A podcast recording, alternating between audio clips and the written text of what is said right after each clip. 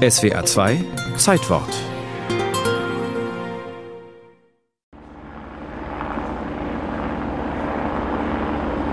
24. September 1977 nachmittags. Polizeihubschrauber kreisen über Kalkar am Niederrhein. Rund 40.000 Menschen warten seit Stunden auf den Beginn des Demonstrationszuges, der sich eigentlich schon am späten Vormittag in Bewegung setzen sollte. Dann um 16 Uhr wurde das Zeichen zum Abmarsch gegeben. Davor hatten die Demonstranten stundenlang hier auf dem Marktplatz ausgeharrt. Äh, das Ganze nahm zeitweise den Charakter eines Jugendfestivals an. Es wurde gesungen, es wurde getanzt und man war an sich recht guter Dinge. So der Eindruck des WDR-Reporters Wolfram Köhler. Sie marschieren hier an mir vorbei mit Fahnen, unbewaffnet, ohne Stöcke. Sogar zu einem eigenen Lied bringen es die Demonstranten. Ein kleines Dorf am Niederrhein, Höhnepel genannt, seit September 77 als Stadt bekannt. 50.000 kamen von überall her und das nicht nur zum Spaß. Ihr Ziel war, stopp den schnellen Brüter auf der Wiese vom Bauermaß. Doch die Wiese vom Bauernmaß, eines der Gesichter des Widerstandes gegen den schnellen Brüter in Kalka, reicht nicht ganz. Das Gelände erstreckt sich über 17 Hektar. Schon seit Anfang der 70er Jahre wird immer wieder in Kalka demonstriert, doch noch nie so massiv wie an diesem 24. September. Rund 40.000 Demonstranten sehen sich mehr als 9.000 Polizisten aus fünf Bundesländern gegenüber.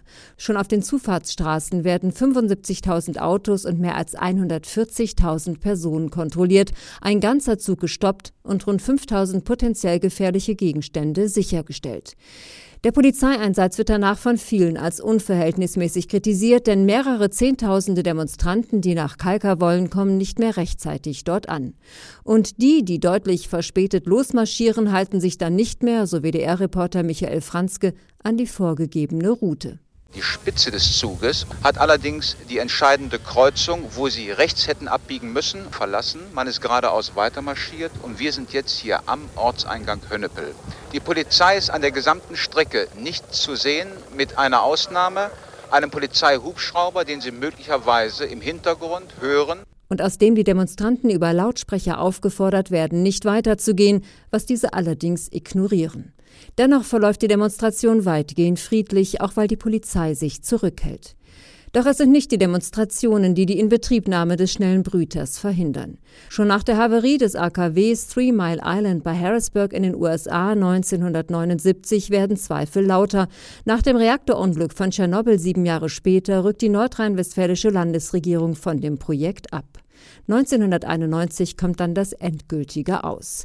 Nicht primär aus Sicherheitsgründen. Der schnelle Brüter, wie der damalige Bonner SWR-Korrespondent Frank Wahrlich kommentiert, ist zwar fertig, aber unrentabel. Kalka, der sicherste und beste und technologisch brillanteste Weg, Energie zu erzeugen und spaltbares Material zu erbrüten, war schon vor Tschernobyl explodiert. Eine Kostenexplosion ohne Beispiel. Sieben Milliarden D-Mark kostet das Projekt die Steuerzahler. Jetzt steht eine der größten Investitionsruinen der deutschen Geschichte am Niederrhein was tun.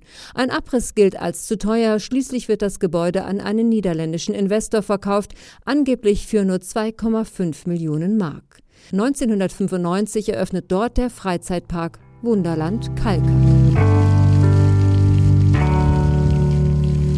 Spiel, Spaß und gute Laune. Das Wunderland Kaika. Ein unvergessliches Erlebnis für die ganze Familie. Verspricht ein Werbevideo des Freizeitparks. Und so behält der Sänger Frank Bayer in seinem Lied vom Bauernmaß doch noch recht. In Kalka soll kein Kraftwerk, kein schneller Brüter stehen.